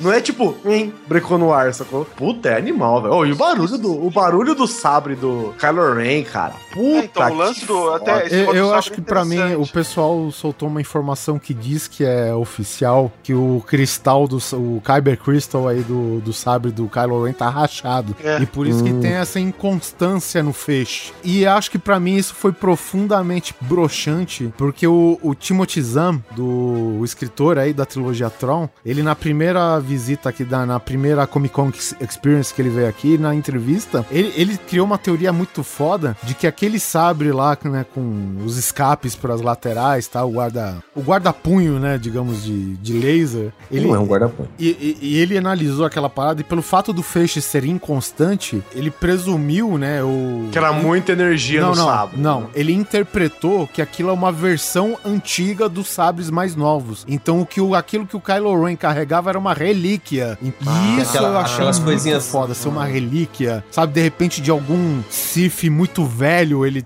É, de uma espada cruzadora, né? então, de um- é, mas aí os caras vieram com essa explicação do cristal quebrado, pra mim broxou completamente, velho. Eu, pra mim, tinha Mas, que ser assim, o lance essa. do cristal quebrado meio que, meio que funciona com ele, porque se ele, tá, se ele é um cara inexperiente, ele, ele teve que. Todo mundo constrói o próprio. É uma metáfora própria- pra própria condição dele, digamos É, assim. e né? todo mundo ali, tipo, seja Jedi ou seja Sith, eles têm que construir o próprio sabre, né? Sim. Não, e outra, velho, eu acho que se, é, se tem esse papo de que é, é, é uma relíquia, eu acho foda ser quebrado também. Porque, tipo, meu, é quebrado e, ainda assim é um sabre foda. Sabe? Não, É, tudo então, bem. no- no- Se for uma relíquia e ainda tá quebrado, pra mim, beleza. Agora, se o cara falou que ele quebrou e deixou de propósito porque ele é radical, pra mim, porra. Ah, isso entendi. Não, é, no é artbook, no artbook tá, tipo, explica que aquilo, aquela, aquelas duas saídas laterais não é porque é um negócio, tipo, Não, um não é uma função, é um escape. É um escape literal, porque, tipo, a- o que tem, a, a montagem do negócio é, é. meio que imperfeita. Então o negócio tem que ter um escape, porque senão explodiria na mão dele. Cara, isso faz todo um sentido pra mim que agora eu comecei até a gostar desse sabre, porque pra mim aquilo era tão ridículo. E você vê o jeito que ele luta com aquilo lá, ele não Porque, tem mano, classe nenhuma. O não bicho tem- dá não. porrada. E outra, aquilo não protege porcaria nenhuma, porque a base é de metal. Qualquer outro sabre que escorrega ali corta a mão do cara. então, mas não tem jeito. aquele papo. Então, mas não tem aquele papo de tem um metal que segura o lightsaber? De repente é feito desse metal aí. Tem esse papo, mas não é, não é, não é, Guizão. Não é. Certeza, não é, não, não rola. Então, assim, eu não tava aceitando esse sabre de luz até agora. Vocês. Ah, mas. Então, mas também, né? Vamos, vamos lembrar que nenhum outro sabre também protege mão de ninguém, né? Sim, Vamos- mas, é, que mas a ideia. né? A ideia dele ser uma relíquia, uma coisa velha, um dos primeiros que precisava Porra, desse você escape. imagina. Então, você imagina, você tem, você tem o sabre. Enriquece a Ele- mitologia, cara. Isso daí é... Que ele, você, tem, você faz o sabre, é, o- é é a primeira versão do sabre, é a primeira técnica, as primeiras técnicas de sabre. E aí tem essa energia fodida concentrada. E aí eles não têm a manha ainda de fazer um feixe perfeito, com, sei lá, converter toda a luz e tal. Aí tem que ter, ele sai todo bugado, cagado, e ainda assim tem que ter um escape fora pra esse excedente de energia que sai dele. Porra, isso é foda, velho. Uhum, muito legal. Essa ideia eu gosto. É, eu, eu acho foda isso, tipo, junta com o lance dele ser inexperiente pra caralho. Ele não ter treinamento, ele nem foi ainda aceito direito pelo tal do Snoke. Você sabe que ele não foi exatamente. aceito. Então, isso aí, pra mim, só corrobora a minha teoria. A, a juventude reiterista tá falando, pô, o cara, o cara ele pode parar o blaster no ar, mas não consegue derrotar direito dois cabaços na força, né? E não é bem Ele tá assim, meu. Não, descontrolado, pe- velho. não, não. O, o que acontece é o seguinte: todo mundo viu o estrago da crossbow do Chewbacca. É, a paulada que é o tiro do Chewbacca. O Chewbacca olha aquilo lá. velho, é neguinho de branco voando pra tudo quanto é lado, mano. E, Ele, o, e o Kylo Ren para um desse no peito, né, velho? é, é, na cintura. Ele para É, um na tipo, cintura, no- ele é, põe a no mão e vai peito- embora, sai caminhando, no velho. peito eu digo, né, É, ele sim. tomou. Ele tomou e não saiu voando, né? É, Sabe o isso inclusive é o que isso inclusive é o que me reforçou a teoria de que o Kylo Ren é, é, que foi uma crítica que a gente ouviu muito, eu pelo menos ouvi muito, que ah, se ele é tão fodão, por que, que ele perde pra um trooper babaca noob e uma e uma scavenger, É, pro né? Trooper Uma- ele não perdeu, beleza, mas ele Ele perdeu pra partiu quase o cara em dois, né? Exato. E no começo, a primeira vez que eu vi o filme, eu fiquei com isso também. Falei, porra, é verdade, né? Depois eu comecei a analisar dois fatores importantes. Primeiro, não considerando a teoria do Guizão. Ele tá, de certa forma, quer queira ou não, abalado pela morte do pai. De alguma forma, seja pra bom ou pra ruim, seja não sei o quê. Porque Tomar- se, um se todo se todo Sith Lord, pra se tornar um Sith Lord, ele tem que matar o mestre dele, ou adquirir ou fazer algum feito de que vá muito a favor da- do conceito Sith, ele deveria ter conseguido se tornar um Sith naquele momento. Assim como o Anakin vira oficialmente um Sith quando ele mata o Mace Windu e depois os Younglings na Academia Jedi, que aí depois ele fica com o olho amarelo, aquela coisa toda de Sith. É aquele Ele não. Né? Ele, ele não, ele mata o pai e ele ainda tá em conflito. Então ele tá abalado ali. Depois ele toma um tiro de blaster do, do, do Chewbacca e Blaster voa, do né? crossbow do É, Chewbacca. De crossbow do Chewbacca. Lembrando que é um tiro que matou todo mundo que tomou um tiro desse. É, né? não, não é à toa que a crossbow tem duas bolas, é porque aquilo lá tem um recado que ela vai te fuder, velho. Exatamente. Isso mesmo, ela é literalmente uma piroca. Inclusive de o Han Solo curtiu brincar com aquilo Curtiu lá, pra né? caralho, porra. É. Depois de 40 anos ele foi pegar naquela merda a primeira vez, velho. Não podia O primeiro tiro que ele dá com aquele, ele fala, cara, Caralho, se eu tivesse encobrido com essa daqui, a história seria ótima. Ninguém um time discutiria. metade do bar, né? Então o que acontece? Aque- Aquela cantina tava com uma porta nova faz tempo. É, eu, eu li esse texto, achei muito do caralho, porque fala assim, meu, imagina a quantidade de, entre aspas, né, a quantidade de energia que o Kylo Ren tá gastando pra não morrer com esse tiro, sacou? Exato, então ele tá se ele tá, se- ele tá queimando a- o metabolismo dele ali pra não morrer, vamos chamar assim. É. Aí Ah, depois eu- você tem esse abalo psicológico. Aí ele começa a lutar com a porra do Stormtrooper e vê que tá complicada a coisa, mas ele tá dominando. Aí ele, entre aspas, acha que mata o, o fim, né? Ele vence a luta. E quando ele vai puxar o sabre, uma filha da mãe de uma catadora de lixo puxa o sabre e é mais forte do que ele na força. Não, e ela despertando a força nela, eu achei foda, velho. Também. Então ali Foi tipo, ela, ela lá tomando lá do Kylo Ren, de repente ela fecha o olhinho. Não, e, e é tipo como se ela tivesse fudida e o Kylo Ren falar, ah, eu não sei, ele fala alguma coisa, ah, não sei o que, eu, deixa eu te ensinar alguma coisa da força. Ele fala assim: você precisa de um professor, deixa eu te ensinar os caminhos da força. Exatamente. E aí ela fecha o olhinho.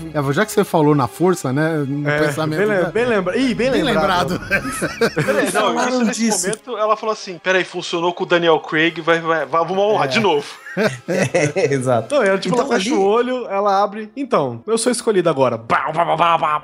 E nesse momento, o cara tá totalmente desestabilizado, física e emocionalmente. E ele, e como, e como o próprio Zoco fala, ele, ele é um aprendiz, que esse cara é um padawan, ele é nem Jedi negro ele deve ser direito. Ele é um padawan, então ele tá totalmente desestabilizado. Ele só tem o título de cavaleiro de rank, vai saber que peso que tem essa bosta, né? Já do lado da Ray, é, assim, a gente falou bastante aí do Kylo Ren, mas do lado da Ray, eu gostei desse lance dela parar, porra, a força, né? Então deixa eu usar, beleza. Só eu não gostei muito do, do Jedi Mind Trick do nada que ela deu no Daniel Craig, né? No- quem não sabia aí, o Stormtrooper que tava de guarda é o Daniel Craig, que, que é, foi filmado dos mesmos estúdios do 007, né? A, a parte in- indoor, digamos assim, né? Tudo filmado nos estúdios do 007. Mas, assim, eu, eu fiquei meio incomodado com o Jedi Mind Trick à toa, assim. Do nada ela resolve... Então, você sabe uma outra teoria que eu tava lendo? Ah. Que ela é filha do Obi-Wan, ou neto do Obi-Wan.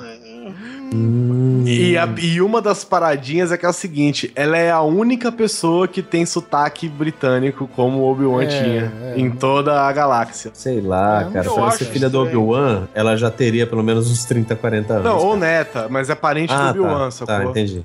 Então, daí você quer dizer que assim, o cara que seguia a- a- o, o lance da. Os preceitos Jedi traiu o Jedi preceito Jedi. realmente traiu o, o preceito Jedi. Ah, mas quem É. se importa? com- Mas quem se importa com os preceitos Jedi, gente? o Luke cagou pra isso, todo mundo cagou pra isso aí. Não, o Luke não tinha. É, o Luke não tinha. O, o Obi-Wan foi treinado como Jedi desde criança. É, Ah, no- digamos que tá, no, no universo expandido, nesse sentido, o Obi-Wan foi tentado pelo menos umas duas vezes. Aí, ó. Porque, que uma- é, no, no Clone Wars, fica totalmente claro que ele teve algum certo envolvimento com uma Mandaloriana. Não, o Mandaloriano, qual a raça mesmo? É, é uma No- raça de humanos. É, são humanos, mas são É.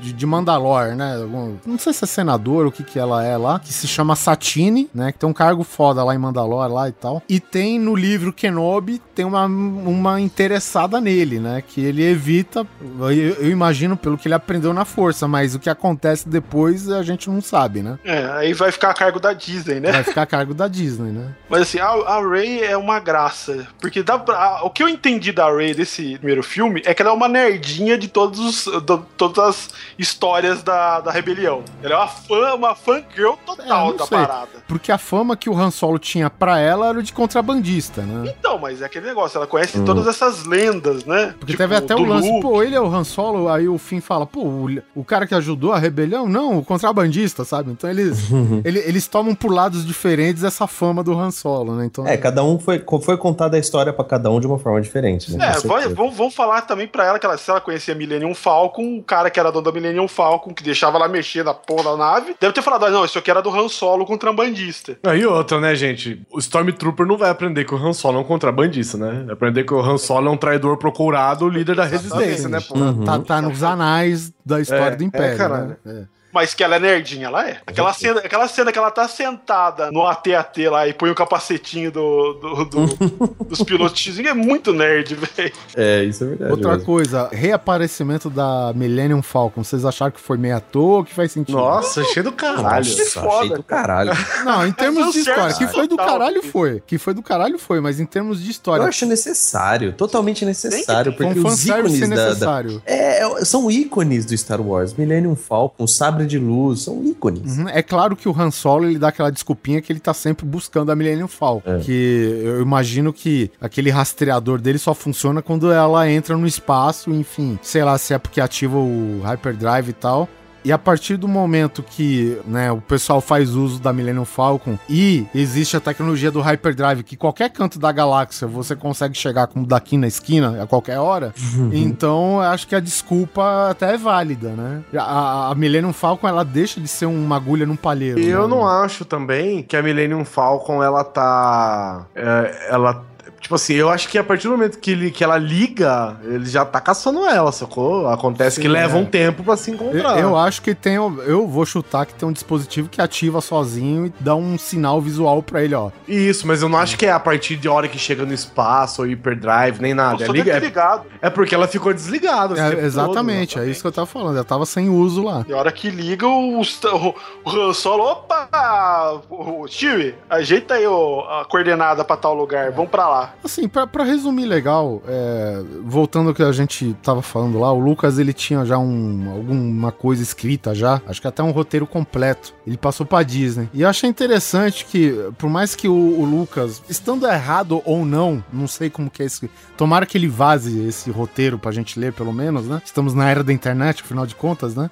Tomara que ele vaze pra ler se realmente vale a pena ou não. Eu acho que a Disney, cara, ela tomou essa decisão mais acertada, cara, porque Star Wars ele tava com um certo descrédito, né? De, é, tá- ele tava precisando ganhar a confiança de novo, né? Então, e, e, tipo, eu acho legal, cara, que teve uma conversa da Disney que vazou, pelo que entendi, é uma discussão em cima do roteiro do Lucas e não sei quem da Disney, algum CEO, lá falou, pô. Vamos fazer alguma coisa para os fãs. Uhum. E isso ganhou totalmente o meu respeito, cara. Eu esqueci que tem uma nova Estrela da Morte. Eu falei, porra, cara. E assistindo o filme você entende, né? Que é uma reintrodução aos velhos elementos de uma geração nova, mas que no próximo filme eles devem dar uma evolução diferente, porque a gente.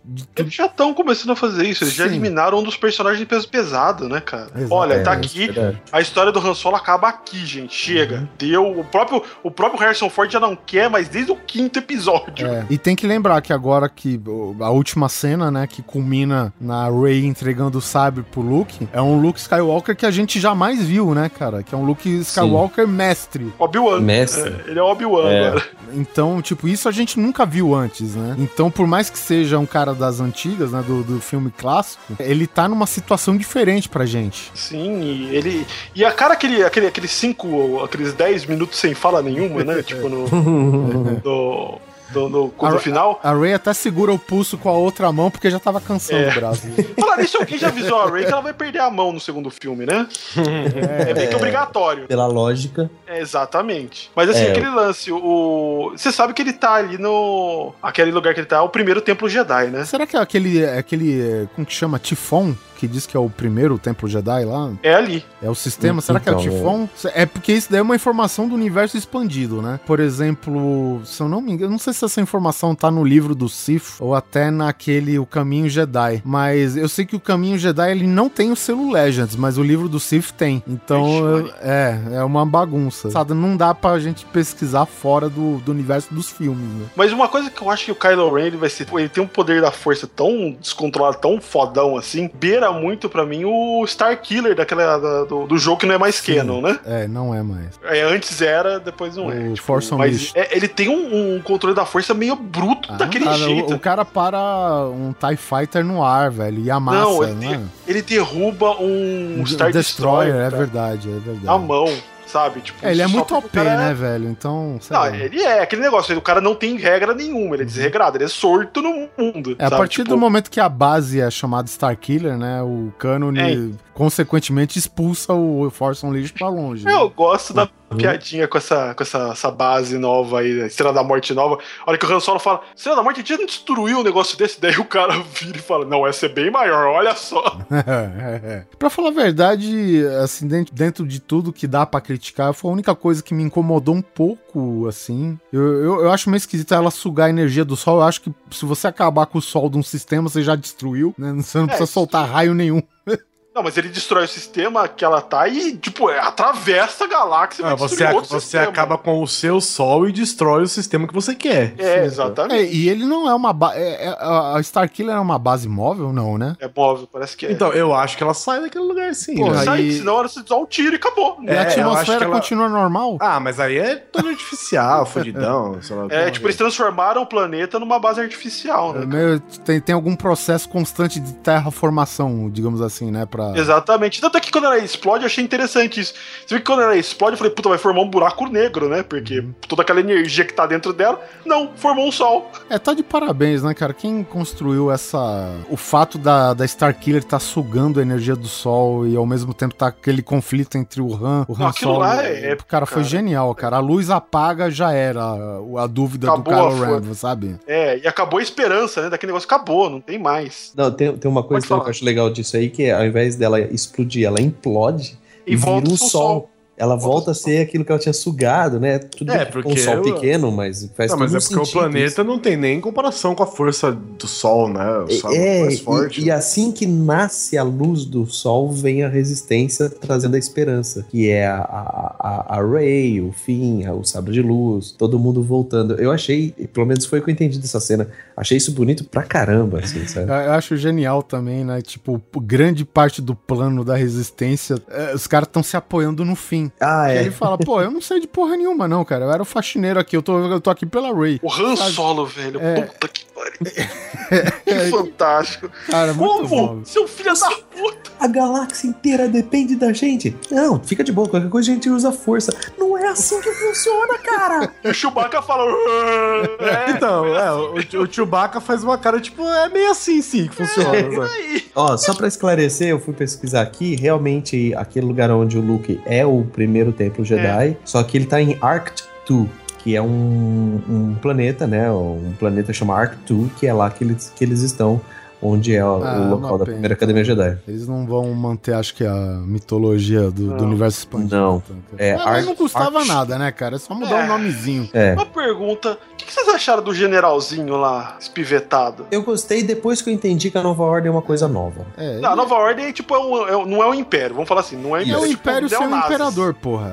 É isso Na aí. verdade, tem velado, mas é, é isso mesmo. É uma reorganização do Império. Então... Mas, cara, eu achei ele muito estridente, velho. Mas como todo garoto, ele é, novo, Exato, ele é um tem garoto. 30 anos. tipo, você tem lá, você fala, pô, o Moff Tarkin, né, cara? O bicho não, não esboçava. Sim. Mas como a Nova. Ordem é uma coisa nova, é que ele deve ser um dos primeiros que foram raptados pra serem treinados pra ser um militar da Nova Ordem. Nossa, mas entendeu? na hora que ele faz aquele discurso lá, Essa eu falei, nossa, convence. Mona. Não, nossa, convence. calma. O cara tá puto Convence, ali. mas ele tá muito Mona, velho. Ele tá puto ali. Mas sabe, Uma sabe o que, que eu lembrou? Vocês vocês assistem Adventure Time? Bom, tem um personagem que é um limão azedo que só fala inaceitável. Ele berra inaceitável sempre. Unacceptable. Berra estridente. Me lembrou isso aí. Uma coisa que eu queria levantar a bola pra vocês, eu queria saber de vocês, como que vocês estão achando, o que, que vocês gostaram ou não gostaram dos novos designs das naves, cara? Tudo, eu gostei de tudo, velho. Cara, Mano, eu em termos adorei. visuais, não tem o que Eu reclamar. não tenho o que falar, não tem. Eu- sério. Eu adorei esse lance das X-Wing ter cor. Então, Você nota que elas são, a grande maioria são brancas, mas com faixas coloridas mostrando qual é o esquadrão. Red É, Leader, favor, Blue né? Reader, né? O Red, o Blue Reader, todas essas coisas. E a do Paul Dameron é preta, com uma faixa vermelha. Ela é inteira preta, a X-Wing dele, inteira negra, com uma faixa vermelha, assim, cara. Só pra destacar quem é o, o Paul Dameron, cara. Isso Cara, achei, velho. Os novos designs do Stormtroopers, velho, que tem agora armamento diferente, tem classe diferente. Porra, Parece cara. um pato, né? Você reparou? Parece um pato. Puta, eu gosto, tipo, pra mim eu, eu gosto, tipo, eu gosto do, do segunda, da segunda geração do- dos Clone Troopers Gostei também, eu gostei bastante. e gosto muito desse aí, cara, sério. As novas TIE Fighters Você são sabe que esse animais. filme, ele gera, ele gera uma nova teoria pra trilogia clássica, né? Porque se o Finn, ele é o, é o cara que ele se deu conta que ele é bonzinho e não quis atirar em ninguém, surgiu a teoria que todos os Stormtroopers da trilogia clássica eram bonzinhos, por isso que eles erram os tiros, né? Verdade. é, o lance que, tipo, Muito foda.